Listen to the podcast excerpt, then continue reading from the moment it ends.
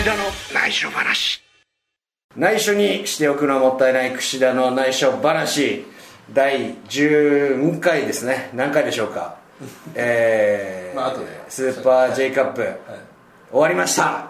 優勝しましたおめでとうございます。おめでとうございます。ありがとうございます。今日はですね前回予告した通り超おクレイジーな。クレイジーその言葉入ってなかったよね前回。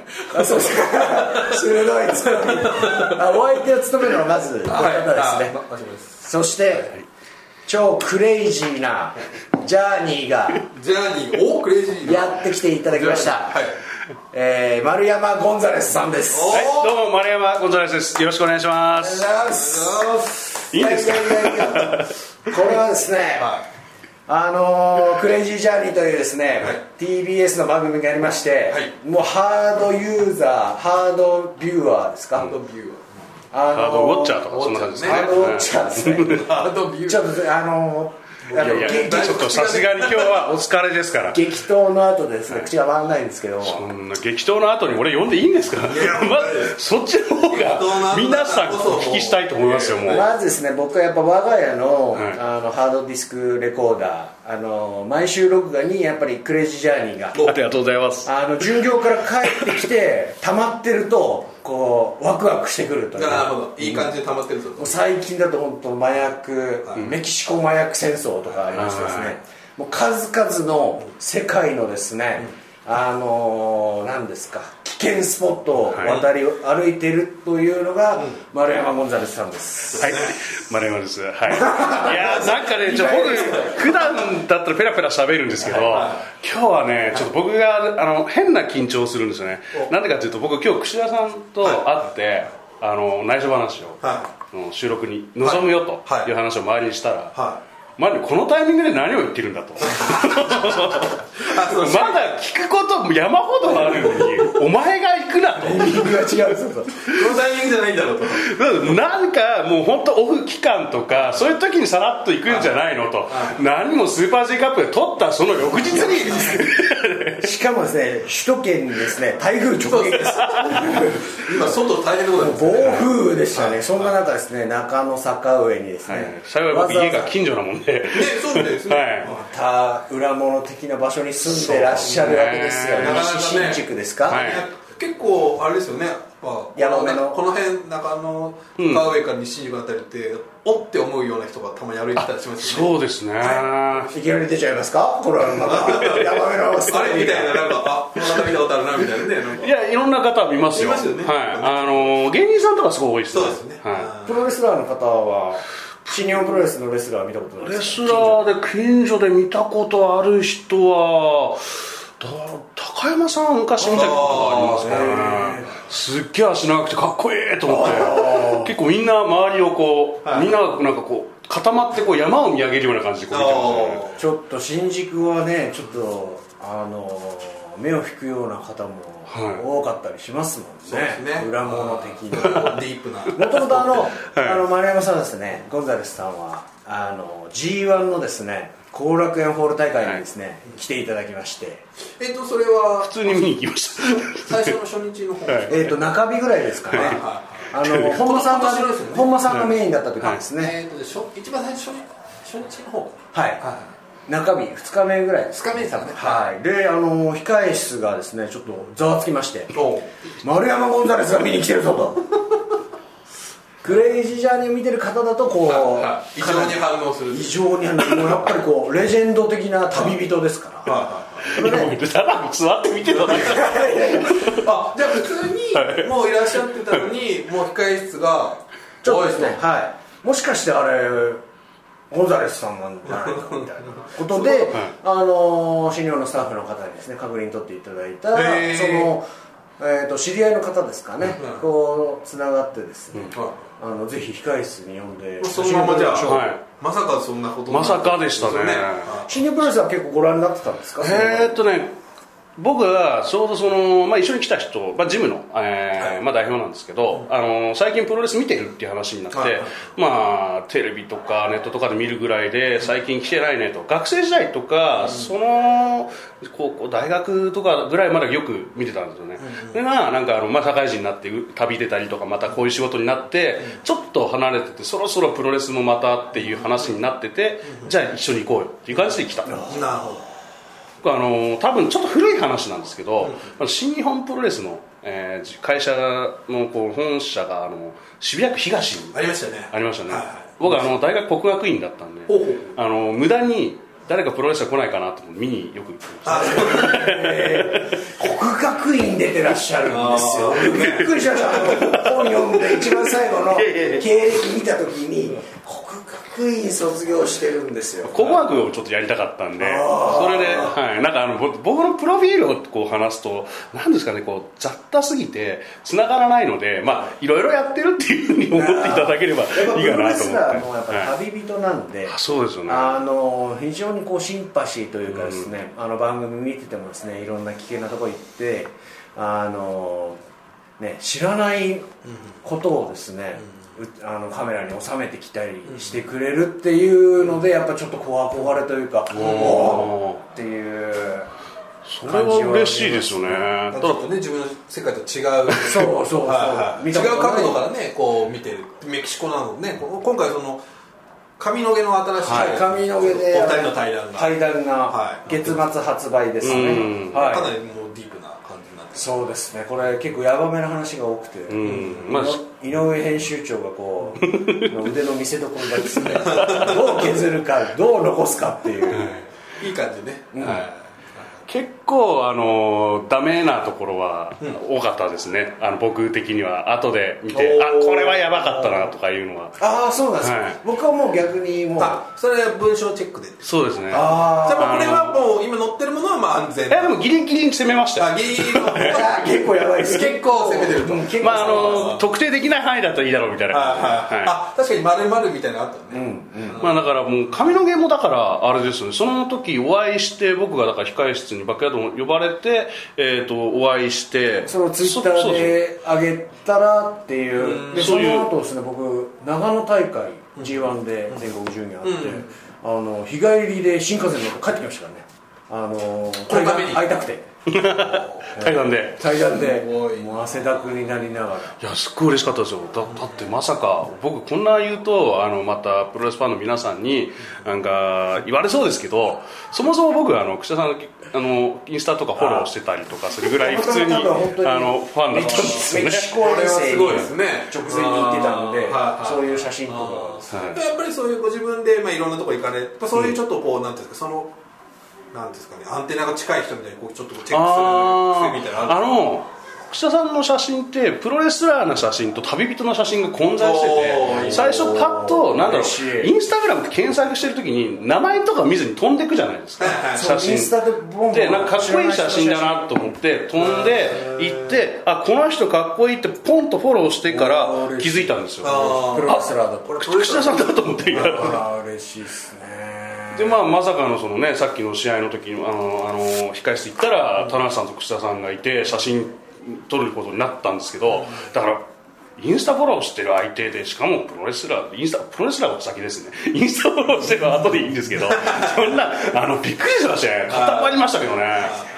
いやだからそこでもうちょこちょこっとその時もちょっとこうアメリカの話とかメキシコの話ちょっとだけしたんですよ、そうですね。もうなんかもっと話したいなとは思ってたんですけどまさかこう髪の毛の対談につながって、でそこで僕がちょっと意を決して内緒話聞いてますと。超嬉しいですよね。僕とだもう橋本さん。と二人の話僕がもねさっきご挨拶した時あの聞いてますよってちょっとドッキリしましたいや普通に聞いてたんですよ、えでこれは、橋本さんが自己紹介してゴンザレスさんが「あ知ってます」って言うっていう。ない。わーっとなりましたけど僕。一社員ですからね。声が真島さんだと思って。いやだからそれでこれでもせっかく対談した時にそれ言わないのもなと思ってあ聞いてますっていう話をしそれでたらそれがまたこうねつながる内緒話がね2人目ですけどねゲスト的には。そうですね。また1回目は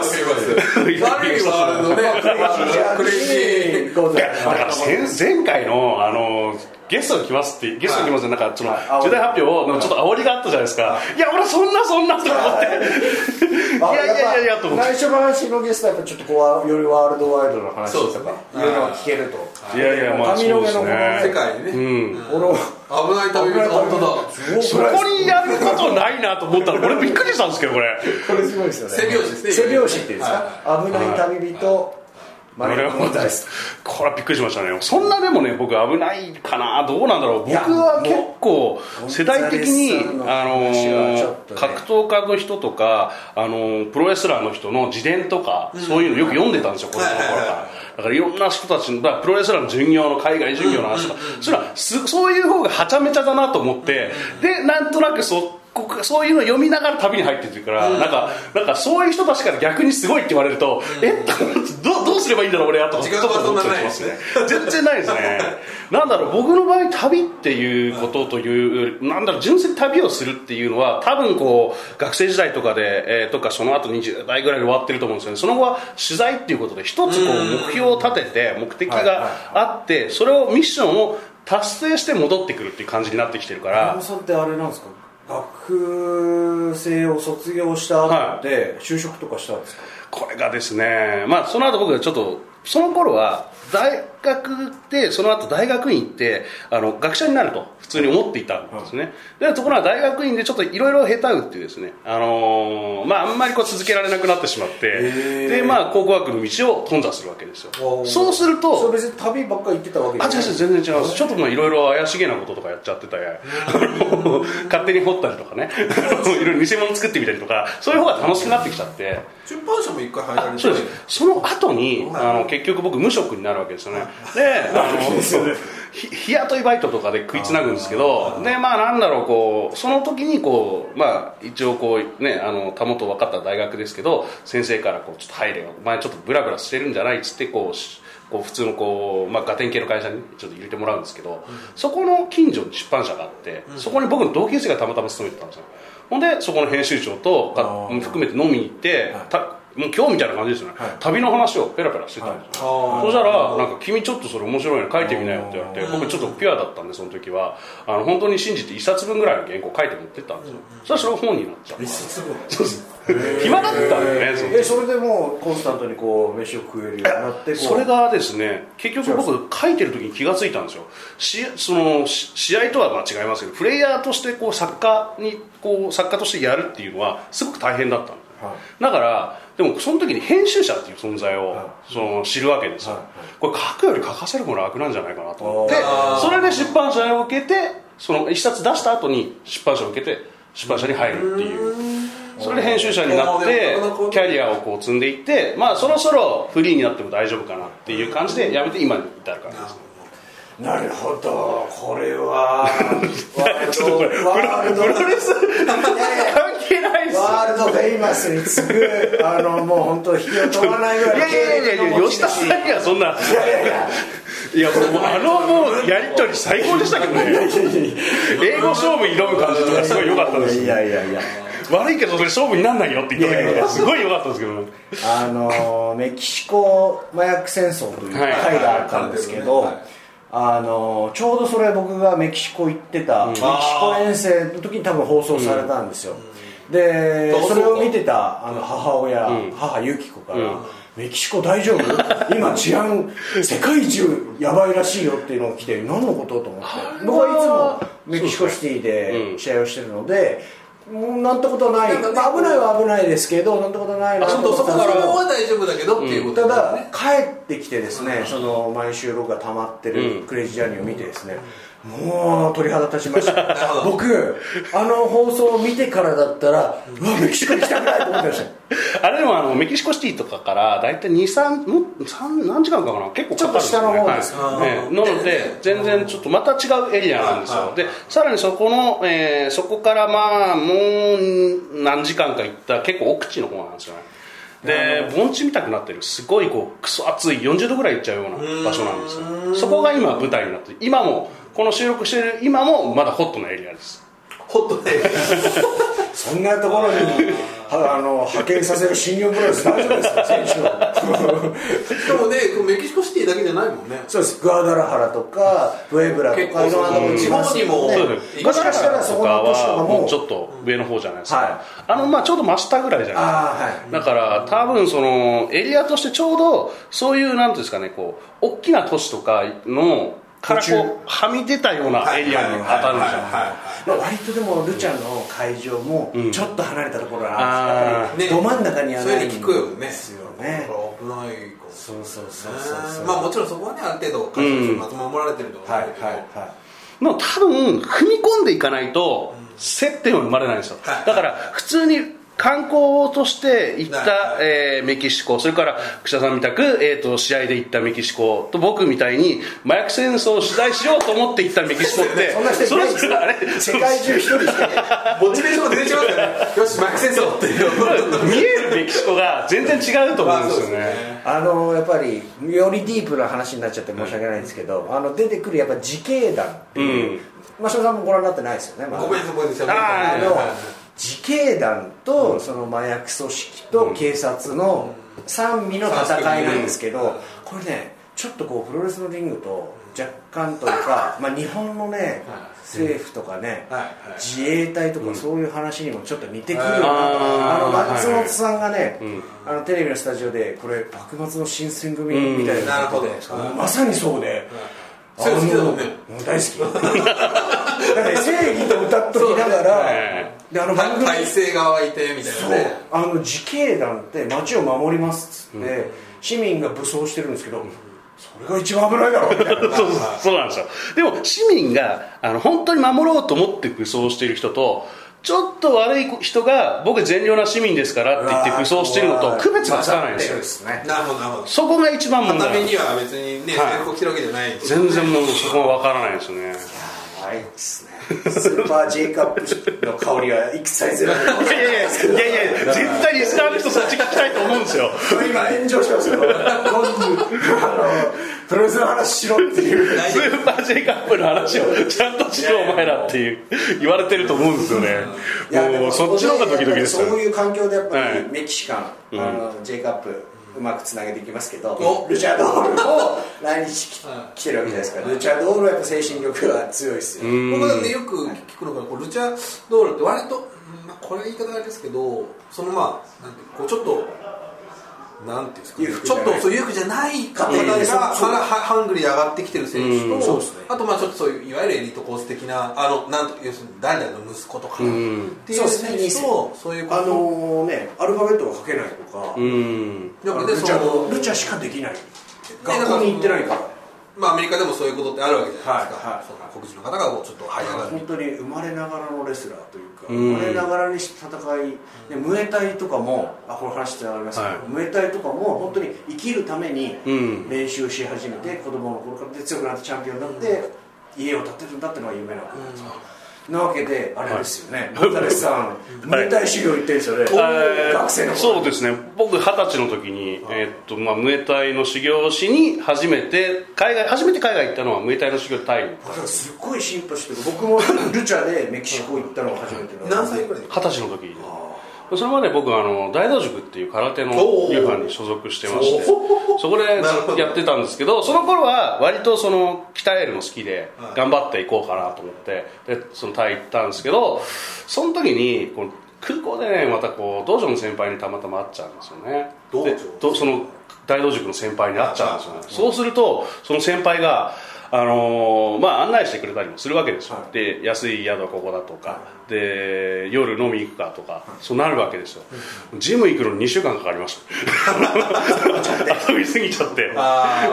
遊びすぎちゃってそのまま旅が旅というか初めて行った海外異国のその空気とかいろんな旅人とかと話したりなんか夜な夜な飲んだりとかするのがもう楽しくなっちゃってでふっと気がついたら2週間経ってて俺何しに来たんだっけと思ってダメだ練習しなきゃと思って。そこから行きましたけどど、やっぱりそのなんだろう今まで自分が練習体の練習とかしてた板の間とは全然違うアスファルトむき出しみたいなところで全然ないですね。そこでこうミットとか蹴るんですけど。強くなりますねここ。すんごいですハートがね、まあ、強くなるハートは確かに強くなりましたね。技術ももちろんそうだけど、そういう環境でやれてる、ね、水もそんなに綺麗じゃないだろうしシャワーも汚いだろうし、試合練習後終わった後、ね満足な栄養も取れるわけでもないかもしれないし、そういう環境の中でやっぱ育ってチャンピオンになるっていうのはより強いかったりするのがこれやっぱルチャードールも一緒なんですね、今のスペルエストレージャーと言われる人たちはもう何千人何万人やっぱね何人かそういう人は聞きますああの人はそうなんだよってそうっすね。そうなんですかみたいな人いるよね。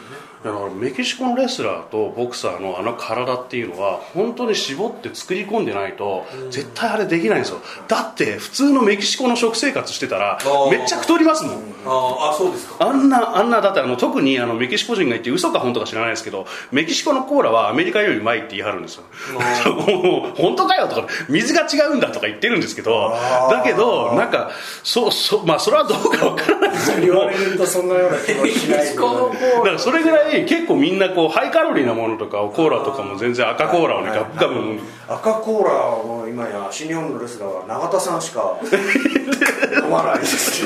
みんな黒いコーラで。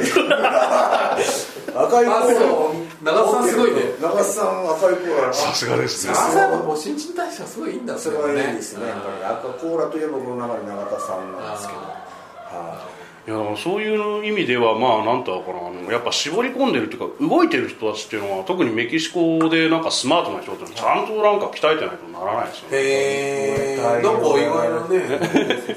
僕メキシコでね行ってみたいんですよね。あぜひ。本当に。行った方がいい、メキシコでルチャは見られたことあるんですないんですよ。だからそれちょっと見たいなと思ったんですけど実はあのマイク戦争の時に残ってそういうの見てあの、マイク戦争取材終わったらそれ残っていろいろ見てこようと思ったんですけど、はい。もう疲れ切っちゃって。ああもう帰ろう帰ろう帰ろうと思って。今後はまたなんか行くそう今ね考えてるんですいくつか、まあ言える範囲で大丈夫ですあでもあのー本当計画段階なんで何言ってもいいと思うんですけどあのメキシコってあのまだまだこう掘るとこいっぱいあるんですよ。ですね。でやっぱり麻薬をこうあのアメリカに密輸するときにワードが。え？そのワードが。普通に麻薬戦争って言ったけど面白いでしょ？あの麻薬って密輸しなきゃいけないんですよアメリカに入れるのに。だからその時はトンネル掘るんですよアメリカとの国境にトンネル掘るんですよ。えそこをちょっと通れないかなと思って。脱線してるんですけど。えいやそれ本当にやばくないですいや大丈夫ですミッドナイトエクスプレスです脱走せよですよ。なんかまあまあダメになったとことか潰されたとことかでもいいんですけどなんかねその向こうで聞いたらこうまたね麻薬トンネルってあのすごいこうまあ有名なんですけど、まあ、1本じゃないんですよ。何本も何本も通すんですよ。でそれはアメリカ側メキシコ側で取り締まるんですけどそれ次から次へと掘るんですよね。その吉田さんに負けないもうね。僕たちはねあのねこうワードが。明るいトーンで麻薬トンネルとか言うのがめちゃくちゃ面白い。あの麻薬戦争の時ですねみたいなあの麻薬明るく話していいのかみたいな麻薬王があの薬王あのあれですよ刑務所から脱出する時もあのトンネル掘って脱出したんですけど2キロとかっていうか、そうと掘ったんですけどそれまた現地で聞いたら面白かったんですけどあの俺ただ穴掘ってでこうモグラみたく逃げたのかなと思ったらそうじゃなくてトンネル技師をあのドイツに派遣して勉強させてであの向こうの専門家も呼んでそうです。であの刑務所にまであの安全に見られないところから通してでそこにあのレールを通して専用のバイクを入れて酸素がないから普通のバイクだと走れないらしいんですだからそれ改造したバイクを入れてで麻薬を脱出させるっていう。そういうことをやってる メキシコといえばもうトンネルなんですよ僕の中では。あ ちょっとこう見たいなと思って。いいですね。しかし。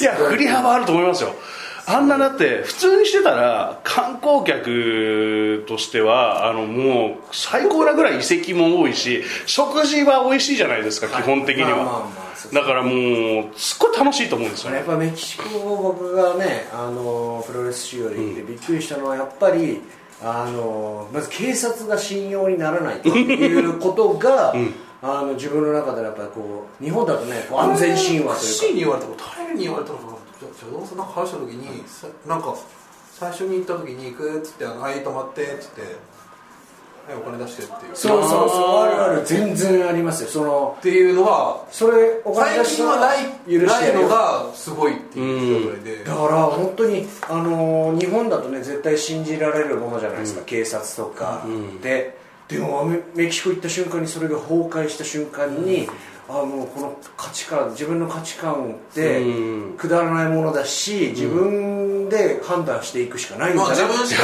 信用できないそれがやっぱ旅の醍醐味とそうですね。いうかその体験は僕にもあって東南アジア何カ国かで同じ経験したんですけどあの、まあ、友達とかと車友達の、えー手配した車乗ってる時に夜ですよ。結構遅い時間に警察が検問みたいなことやってるんでうんうんでも明らかに正規の検問ではなさそうな雰囲気なんです。あのちょっとこうバイク止めてなんかやって小遣い稼いでんなと僕思ったんですよ。どうやって切り抜けるのかなと思ったら、まあ、そのおじさんは僕の友達はあの運転手を雇ってたんで、あの運転手にこう肩ポンと置いてゴーって言ったんですよ、そのまんまアクセル一気に踏み込んあで一気に。もう抜き抜き去って。それが正解だった正解だと思います。それ別に追っかけても来ない。来ないですただもうそういうのってもうその例えばインドネシアとかフィリピンとかタイのだけの話じゃなくて割とある話なんですよ。ただこれがあのー道路事情の悪いアフリカとかなんかでやっちゃったらもっと大もう追いつかれちゃうし大変ですよ。あもっとこう警察の権力が強いから。でそうするとどその国に応じて警察への対処も違ってくるんでそれこそまあ正解はその国によって違う。全然違いますね20年ぐらい前のカンボジアとかだったらおとなしく5ドル払った方が早いです話ああなるほどなるほど、はい、下手に揉めたりするよりはとかメそのキシコもねタクシーぼったくるんですけど日本円で換算すると100円とか200円のレベルなんですよね。ただたらね、ただでも現地に生きているとそれがムカつくんですよ。まあ、あとはあれですね後から来る旅人のためにここで俺が折れていいのかみたいなのはちょっとありますねのやっぱり旅行くと日本を背負うってことなんですよ、うん。これどういうことかってやっぱり僕最近ねあのは成田空港とかね月1回海外生行く時に、結構やっぱりあの爆買い的な、ん。あの外国のお客さんがいるじゃないですか、うん。で結構ねあのあ外国の効果って分からなかったりするじゃないですか、うん。そのいくらかを、うん。だから店員の人にバンって小銭を投げて取って。ーあーなるほど。全部1円玉とかね、うん。それで長蛇の列ができちゃったりとかっていう光景をもう見たことはあって、うん。ね、それってやっぱりその人の問題なんだけど、うん。国のイメージが悪くなっちゃうじゃないですかその人の国、うん。だからメキシコとかアメリカとか行っても日本人がしょっぱいって言われることになっちゃうんですよね、うん。自分が変なことすると、うん。まあ、これはプロレスでもそうですよね。しょっぱい試合したら新日本がダメだ、うん。しょっぱいって言われるようなもんじゃないですか、そういうのはあります。特にやっぱり串田さんとか本当に今背負っていくじゃないですか日本のプロレスを。そういう意味ではあのリング以外のところも結構気気使うからああのなんだろう。大丈夫ですか？お前麻薬なんてワードを連呼して。あのね今までね、麻薬っていうの何回出てきたんですけど。いやいやいやいやそれならもういやいやちょっと大丈夫です大丈夫大丈夫ですか？大丈夫だと思います。全部ゴンザレスが言ったことです。からいやもう大丈夫です。よそれはもう、はい、あのテレビでも放送されていることですから。それは大丈夫です。でも僕でこものテンション明るいのがいいですよね。こうしんみりしなくてあの本当に飛んでるかみたいな、はいあのゴンザレスさんにあはの、記者の本当に殺されそうになったことはないのかってうんいうことと一番やっぱり今までで危険一番危なかったとこ場所シチュエーション。多分ね殺されそうになったら殺されてると思うんですよ、そこのステージ怖いで怖い怖い。その話まあ、確かにそうですね。殺されそうにそうそう。だから殺されそうになったらあとは本当生きるか死ぬかっていうかデッドアライブになっちゃうから本当に決定的なところはまでも行っちゃったらに。そうです。そこに行く手前であの例えばこのちょっとこうやばいとこ連れてかれそうになったらその手前でストップするっていうのが、まあ、普通僕らがやるのやっぱりことですよね察知能力がでもやっぱりさっきのポンじゃないけどやっぱり一歩間違えたら、ですよね。気づいたらそこに入っちゃってるでもねこれ多分感覚としては串田さんのあの時々語るエピソードとあの被るところがあって串田さん最初にカナダ行った時にコーヒー頼んであの間違ってあの向こうが全然聞き取ってくれなくて。わざと聞き取ってい。やダメって言うんですよ。その時にあのティーに変えるか、もう一回コーヒーって言い直すかっていうそのマインドの違いとこれって全く同じであの例えば連れて行かれる時にノーってちゃんと言えるかそれかあちょっと待ってちょっと待ってって言うのかってそれはコーヒーを言い直すのとほぼ同じ感覚ですから、はい。これちょっと説明すると僕がカナダに初めて住み始めた日の夜なんですけどカナダって周りに何もないので飯食う場所がないんですよ。唯一ドーナツ屋さんが1軒あってもう腹減ったし料理も当時できなかったんで二十歳そこそこだったんで。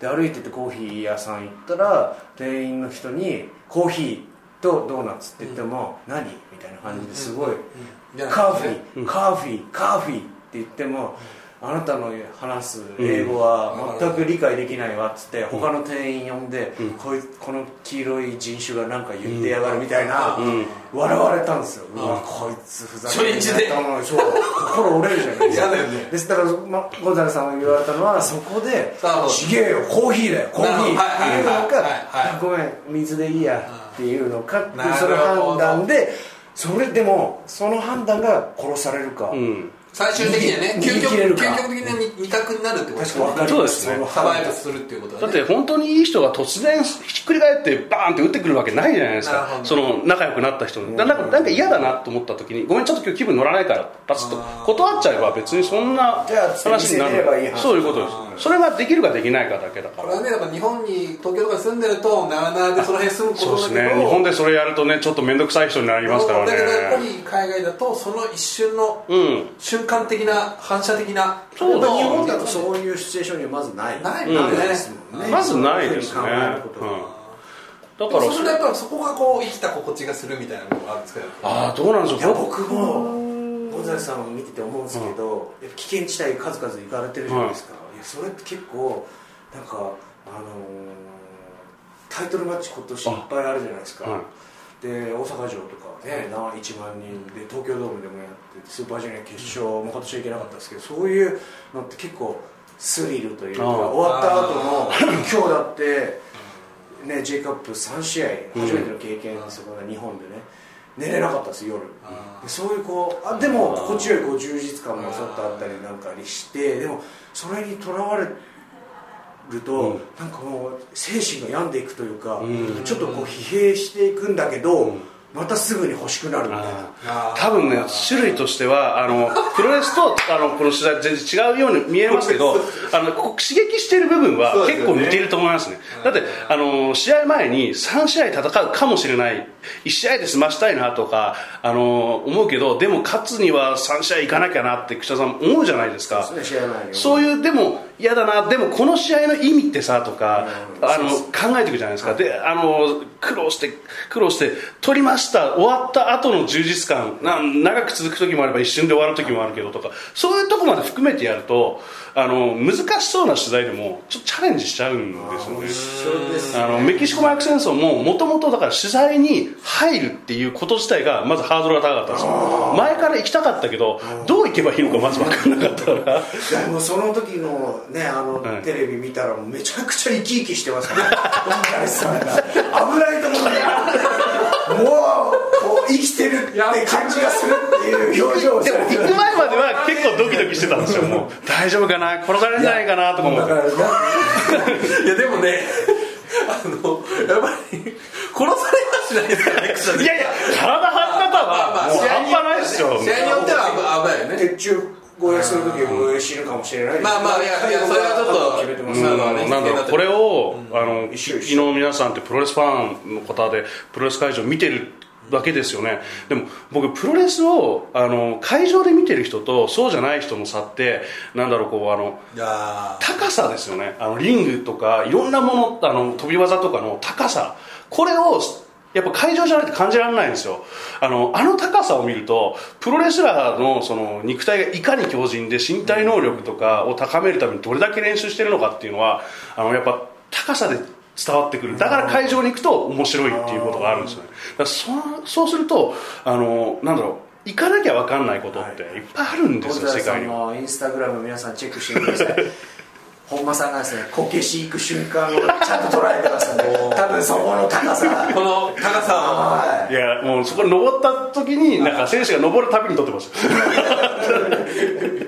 でも面白いですねそこがこうこう刺激されるポイントなんですね。あの地図とかで見てるとはい。高低差絶対分かんないじゃないですか。はあのもちろんあのきあの記号表記で分かるんですけどでも現場に行かないと分かんないこともいくつかあるものとしてその高さだったり匂い温度音そういういろんなものです。匂いちょっとこう敏感で潔癖がちなんですけど、スラム街行かれて、うん。便所とか川に垂れ流しのところとか行かれてるんですけどあれとかどうめっちゃ臭いんじゃないですか。臭いですすっごい臭いです。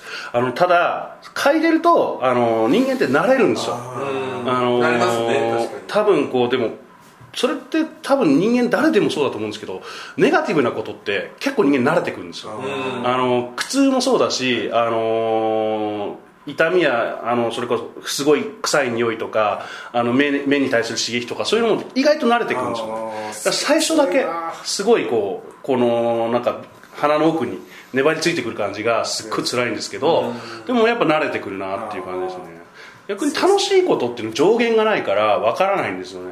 あのそっちを追求しだすと多分あの何もわかんないかなと思ってだから底辺の方に僕とかだと、は匂いきつとうーってこう戻しちゃうんですけどダメなとこも大丈夫。ああもう慣れちゃうと思いますね。なんだろうそのん気持ち悪くて戻すとかはもうほぼなくて皆無だと思いますけど。めっちゃなんか変な肉とか食ってますからね。あれやばいですそうねこれ牛肉みたいなやつ。でもやっぱ肉はねメインっていうはいかお好きだとまあ基本はやっぱりその生き物の命を食べてる方が生きてる気がしますよね。やっぱり肉とかはいろいろ美味しいなこれこれ聞きたいですね、ははい。えっ、と今、はえー昨日閉会式うん。やった、うん。ブラジルってはい。どうなんですかね、いこれ実は実はあのまだあの言えないんですけどちょっと今計画あの段階計画段階でちょっと面白い話が。ブラジルもだってそのさっきのそのなんとか戦争的なやつは結構、あこれはねまたね種類がちょっと違うんですよ。あのメキシコっていうのはマフィア、えーがマフィアって言ってもそのひい何々一家的なのじゃなくてその連合体が巨大な組織として、カルテルえーそうですね、あの連合組織としてカルテル麻薬,、まあ、麻薬カルテルって言いますけどもそこが、まあ、あの支配してるわけですよところがブラジルになるとエリアごとにギャングがギャングっていうのはその若者主に若い子たちが多いんですけど、まあ、ちょっとこうリーダーがいて、えーその兵ソルジャーがいてっていう感じの、まあ、小組織なんですねそうだ。それじゃあってこの世の中にいるんですか？あのーメキシコとか、えー中南米はあのそういう下っ端のことをソルジャーっていうんでやっぱそのソルジャーはあのいくらでも海外聞く。でボスが海外聞かないかっていうとそうでもなくてすぐ成り変わるんですよ。だからそういう意味ではちょっと種類が違うんですね。もうどっちも危ないですけども。行かれる予定がある。ちょっとですねこれは行くというかですねまあまたちょっとこの取材でですねちょっとこう今面白いところとコンタクトを取っていてこれがうまくいったらなかなか面白い展開に。メキシコにね1年住んでた時に、はい。ちょうど桜庭さんがシューバの道場にはいはいは修行しに行った時代で、はいその弟子シュートボクシング。ねはい、高橋渡るっていうのがいて、僕と同じ年で同時期だったんでメキシコからクリチーバってところなんですけど、そこに行こうかなってちょっと思ったんですよ。でもあやっぱ危ないしと思って行けばよかったな今その。今あのーシュートボクセとかやっぱあるからそういうそうですね。でもまさにねさっきの、ん。そのなんだえー、とハングリーなメキシカンじゃないけどそのブラジルとかもそういう格闘のブラジル王国じゃないですか。特にあの UFC も多いしそうですね。柔術とかで、えー、とその貧民街の子供たちをあの更生させようとか、ね。あの飛行に走らないようにさせようっていうプログラムとかも結構やってますね、その辺はやっぱ似てるのかもしれないね。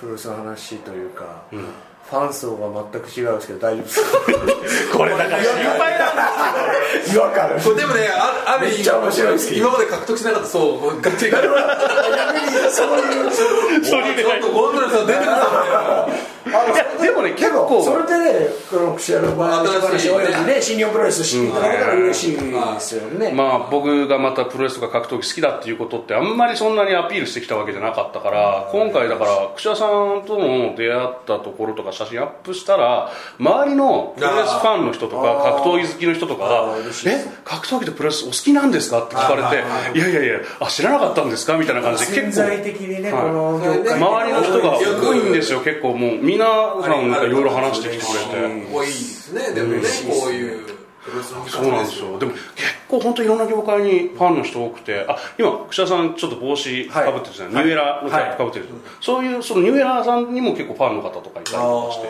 そしたら僕もあのニューエラムックに、あの串田さんと同同じじゴール これまた偶然なんですけど。あ勝手に違う方からオファーいただいて。また変な話をねまたしちゃったんですよ僕が。あ。のメキシコで あのちょっとこう悪い人がいて悪いちょっとちょっと悪い方面の偉い方がいて。あでまあその人とコンタクト取りたくていろいろ話してたらその仲介してる人が彼はちょっとうちのボスは帽子を集めてる。あお前ちょっといい帽子かぶってるなと。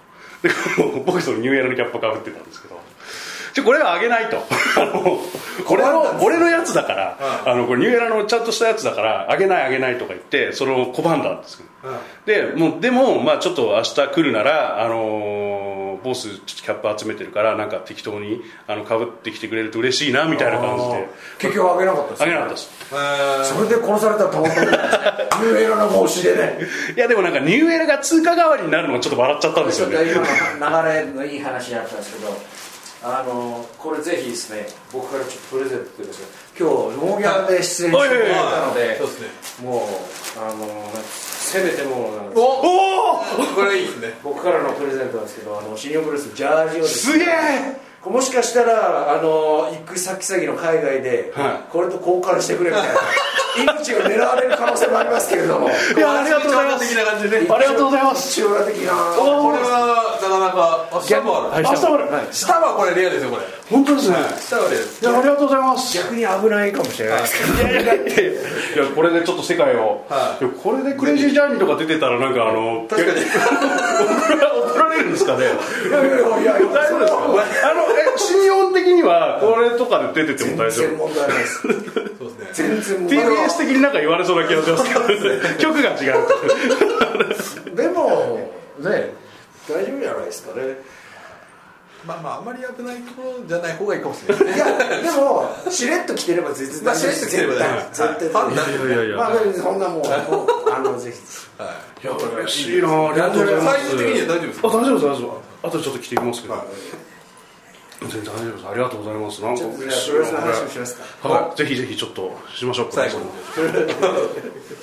真面目にプロレスここまでね。いやここまでもう麻薬麻薬トイレまで行っちゃったやばいっすよだってもう面白すぎて。あ大丈夫ですか？ちなみにゴンデさん昨日はいらっしあ昨日僕ちょっと。行けなかったですあの僕実はこの後ですねあの渡米しなきゃいけなくて。えおいついつか？えーっと、えー来月入ったらすぐですね。あどどちらに？えーオレゴン。あ俺も俺のちょっとあのビッグフット探しに。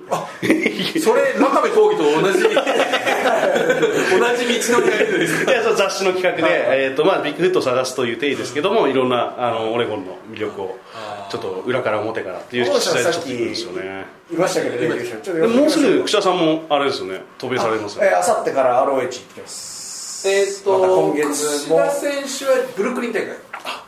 そうです。ブルックリン。あの球場みたいなのでですね。は去年もやってそうですね。1試合、えー、3泊5日の弾丸ツアーでですね。はい。本当行って帰ってくれるだけであ毎月すよね行ってますね。そうですね。もだから今年は海外遠征6回目とか7回目とかそれぐらいですねでもやっぱあれですよ。基本海外好きじゃないですか、うん。はい。やっぱそういう価値観。その辺が多分、新日本の中で一番多分好きだろうなと思うんですよ。だからそれで多分こう、うん。あ合うのかなと思います、結構ね皆さん嫌がりますもんね。飛行機しんどいなとそうそうそう。かやっぱ怪我もプロレスは抱えてんであのしんどいなとか面倒くさいなっていう方多いですけどいや僕はもう服部さんに言われたら「イエスサー」って言います。イエスボス。だから僕があの一ファンとしての目線ですけどもあの串田さんってあの海外の試合いっぱい出てるけども日本の軸足を絶対置いてるじゃないですか、そういうだから帰る場所があるからやっぱ旅人感が出るんだと思うんですねあー。僕いろんなプロレスラーの方たちとか格闘家の方たち渡っちゃってしばらくいるじゃないですか。戻ってこない、もう移住しちゃうに近いじゃないですか、それだからその行ってしまうのとその旅人として行くのってやっぱちょっと違うなと思って。だから串田さんの軸がやっぱり日本にあるなっていうのはあのファンの皆さんもそれは感じるんじゃないかななるほどね。えもっともらしいことをちょっと言う。の これ髪の毛で結構まあねこの辺のことを語はいってますんで、ぜひ髪の毛。僕あとこれ載ってることでなんかそのなんだ打撃系のうんあの打撃系のこあれをやスポーツやってる人とん。寝技系の人あーがあれあれね僕もすごい思うことがあるんですよ。ああそうですか。うんなんか似た感じ取材してて。うん似た感じがうん。あり、まあそんなに打撃系やったことないけど、はいなんかちょっとそれはそれはありますよね。ボクサーの方とキックボクサーの方は、あのやっぱ競技的にこう突き放す、うん。パンチをしたりして自分からの距離を離すという競技なんでちょっとこうどこか人からこう遠ざけるというかですね、こう自分の領域には入れてこさせないような雰囲気を持った方が多くて、うん。逆にレスリングとかはうん。引きのスポーツなんでこう相手を引き寄せるこう、ね人間味がある腑に落ちるのあそうだよな確かに。そういう方を、実際その海外でその出会う人で入りやすいな話しやすいなっていう人はやっぱ組み技系の方が結構多かったりしますね、面白いですよね、まああの多分そのメキシコのその日本人宿に、えー、とやっぱりあのレスラーの方みんなはいあそこ泊まりますよね、はい。あそこでも結構皆さんやっぱ仲良くなるっていう話を聞くんですよね、それも多分そういうなんか懐の深さというか広さがあるんだと思うんですよ。だって普通行ってプロでこうやってる選手がその宿行ったってなかなか話しかけづらいしそんな交流ができないじゃないですかそれ行った人たちがみんな出会ったっつって、そそこにいるレスラーたちは入れ替わってるのに、あそこに泊まってちょうどそのタイミングで行った旅人たちはみんななんかいい思い出として語るんですよ。僕の周りでも結構多いんですよ。あでもあれ有名なんだね。そうですそうです。あのよく聞くですね。日本人宿に泊まられてる方がその結構やっぱり世界を放浪してきましたみたいなエピソードを聞くんですよその宿に泊まってると。でその旅人の方がゴンザレスさんの知り合いだったりして。えプロレスラーいたよー、みたいネットワークうんそうなんですよそうなんですよ。それは僕の聞いてね。は奥が深いですいいやーでもそういうね懐の広さ深さがあるから僕も今日迎えていただいたような感じ いでやいやいやいやこれね、今度あの本当に海外遠征に行こうとね同行しいやもうちょっと狙ってますけどね。いやいやいや。しょっちゅうしょっちゅう行くから。逆にレポートでディレクターとして。ぜひ。こうあんまり危ないところに行って帰ってこれないそれだけは心配っていう。今後のプロレスに行きましょうとか。行きたいですけどね。ペルーとかにもプロレスがあるらしくて結構各地あるんですよね。プロレスは年ね、まあ、なかなかなかなかね小野さんでもいいないですもんね。こういう立ち位置の方。日本に何人いるんですかね。同じようなそうですねあんまりその人がどうやるかっていうのをいつの間にかあんまり気にしなくなってて僕がこれをやっぱ面白いなと思って追求していくっていう方があの常にこう今の資格としてはあるんですよね。資格ってあの僕の見せる先としては。他の人と比べてっていうか参考資料的に見ることはあっても他の人がこうやってるからこうしようじゃなくてやっぱ僕がこうやりたいからやろうっていうのがそうするとあの意外とその今僕が今置かれている状況とかもこんなことを10年15年やってきて今そういうふうに世の中的に評価してくれる人が出てきたっていう。だからこう評価されるまでちょっと時間はかかったでしょうけど僕としてはその評価云々というよりは、まあ、ずっとこのこう同じようなことを続けてこられてでまたこの先も続けられそうだなっていう感じがすごくいいなと思ってますね。なるほそうですね。旅人旅人業というか。どまあプロレスラーも一緒ですからね。まあね常に旅してるわけこのね、あのー髪の毛でも話しましたけども、対戦相手がねいろいろ危険な人だったりとか、あのー仲間のレスラーのねスーツケースにヌヌヌが入ってたりとかですね、ああね。危険な、まあ、チャンピオンベルトの持ち運び方とか。ああそうですね。危険っていうのがねいつの間にか迫ってたりしますので、ね、これ十分に気をつけないといやいですねいんですかねでもこんなんで。僕ちょっとドキドキなんですけど。新しいファン層をね。そうですね。獲得して、はいはい。そしてね、うん内緒話ジェイカップリスターも。J カップの実装しましょうか。してください、ねどうでした？どうでした？しゃべりどうでしたって。どうでした？3試合初めてですか？1日。日本ではやっぱ初めてですね。海外では結構いやメキシコではやっぱりやってきたんですよ。うん。でもまたそれはしジャパニーズスタイルで3試合っていうのは相当違う。まあそうですね。あとみんな団体を団体のね看板を背負ってますんで、うん。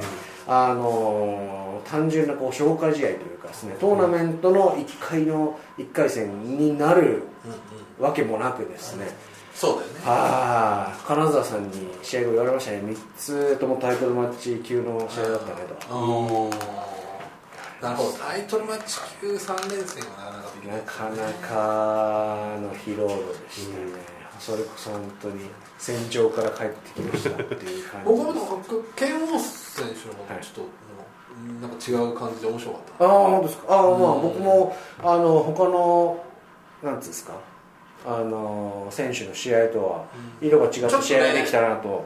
でなんかその思いましたね試合後の感想でもうん。新日本っぽいみたいなうん。ていや僕ないですか？なんかちょっとねなんかもうちょっと見たいなああ。あもうやりたいですねちょっとね。僕はあのあと決勝の金丸選手はちょっとあのこんなことおこがましいかもしれないですけどやっぱ育ちが全然違うじゃないですか、はい。レスラーとして初めのね。